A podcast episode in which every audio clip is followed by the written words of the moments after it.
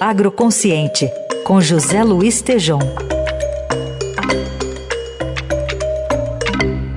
Bom dia, Tejom.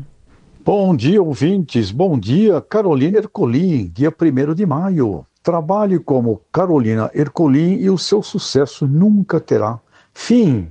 Feliz dia do trabalho, Carol. Prazer estar com você, com os nossos ouvintes. E eu entrevistei o ministro Carlos Fávaro, que vai nos explicar por que não está na abertura da AgriShow em Ribeirão Preto, que abre exatamente hoje, e também nos manda aqui uma ótima notícia com relação ao Plano Safra e diz que o Brasil será o maior produtor mundial de um agro sustentável. Vamos ouvir o ministro Carlos Fávaro. Ministro Fávaro, AgriShow. Bom, é, a AgriShow é uma feira espetacular, a maior feira é, de negócio do agro, do agro, da agropecuária brasileira. Começa na próxima segunda-feira. Desejo muito sucesso, que se repita os recordes de comercialização, que se repita a, o sucesso de público, que se repita a, a, o reconhecimento como uma feira que leva conhecimento aos produtores, aos pecuaristas, é, e tenho certeza que o será. Infelizmente, acho que numa condução saia justa do presidente da feira. Ele me ligou é, dizendo que se eu não achava melhor, não, não achava melhor não, que eu, se eu pudesse ir no dia 2, porque no dia 1 um, é, estaria na abertura o, ex-presidente Bolsonaro, junto com o governador Tarcísio, e que isso poderia causar algum constrangimento, que ele teria um grande evento no dia 2, mas que não fosse no dia 1, um, que era melhor para evitar qualquer constrangimento. Eu recebi muito bem o recado, né, compreendi, disse a ele que não, não sentiria nenhum constrangimento, mas que não iria então é, no dia primeiro e aí repensar então se tinha possibilidade de ir no dia 2. Claro que não, né? É, entendo que o Brasil precisa avançar. Nós, lá é uma feira de negócio, não é uma feira, não é um palanque político, mas se em determinado momento quiser transformar a AgriShow num palanque político, é direito dos seus organizadores e podem o fazer com tranquilidade. Ministro, a notícia boa então, qual é que vai aqui? A notícia boa que daria lá, vai dizer para nós. a notícia boa é que nós estamos trabalhando na suplementação de linhas de crédito é, do plano safra atual, que foi deficitário, que não tem recurso disponível desde o final do ano passado, já acabou o plano safra, sem acabar o ano safra. É, então nós estamos trabalhando para suplementar, já liberamos linhas de crédito dolarizada, uma inovação com taxas de juro abaixo do próprio plano safra e muito abaixo do mercado.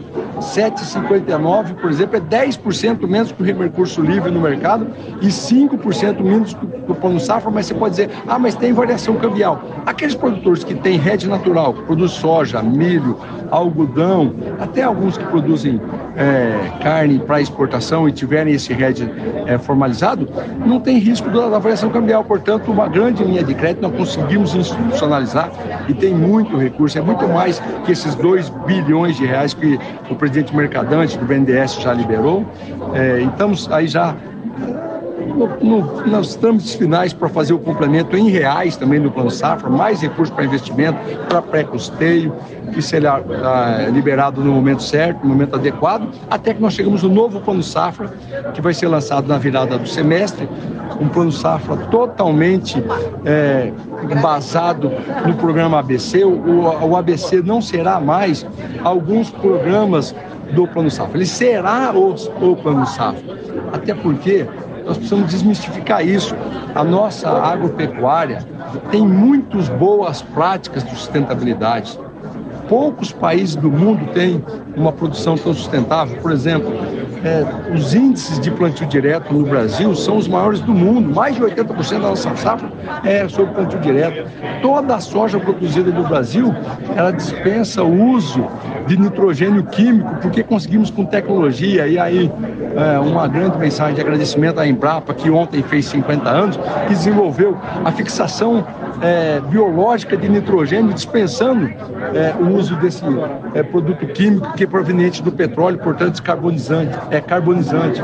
Nós temos a, a boa utilização do solo, é, utilizamos 49 milhões de hectares para produção agrícola, mas mais 30 e poucos milhões de hectares no mesmo ano, no mesmo hectare, o que tira, chegamos a 70, um uso de 77 milhões de hectares, mas só em 49. E isso tira a pressão sobre o desmatamento. Então, este plano safra, todos os produtores que tiverem é, é, essas práticas, e são a imensa maioria, é, não sei, alguns estão até perguntando, Tejão, assim, olha, o plano safra será ABC, então o produtor vai ter que fazer alguma coisa a mais para poder receber o crédito. Não, dessa vez será diferente. Ele vai receber um prêmio por ter as boas práticas, taxa de juro menor, para quem tem essas práticas, que já fazem. Nós não vamos botar é, nos ombros dos produtores mais obrigação.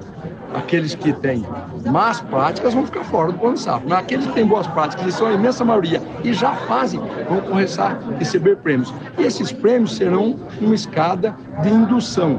Por exemplo, aqueles que usarem 20% de é, insumos biológicos na sua safra, comprovados com notas fiscais, mais um pouco de benefício, um pouco menos de juros, mas até que nós possamos chegar no ápice da rastreabilidade e deixarmos um legado da produção brasileira para o mundo.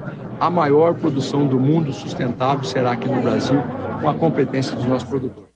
Tá aí o José Luiz Tejon com essa entrevista exclusiva com o ministro Carlos Fávaro, né, explicando ali os motivos de não aparecer hoje na abertura da AgriShow. Aliás, é, Fávaro, ministro da Agricultura, havia reservado para essa AgriShow, como mencionou aí o Tejon, anúncios aguardados pelo setor referentes à linha de crédito para agronegócio. Com essa decisão de não participar né, do evento, ele anunciará os programas em reunião com a Frente Parlamentar da Agropecuária nesta terça-feira. Então, a mudança de planos, adiamento desse anúncio, mas que está ali já na boca do gol, como provocou ali o José Luiz Tejon, é, desse bastidor, né, desse anúncio que ia ser feito. O governo geralmente é, direciona né, esses anúncios para esses eventos, até pela possibilidade de divulgação que tem.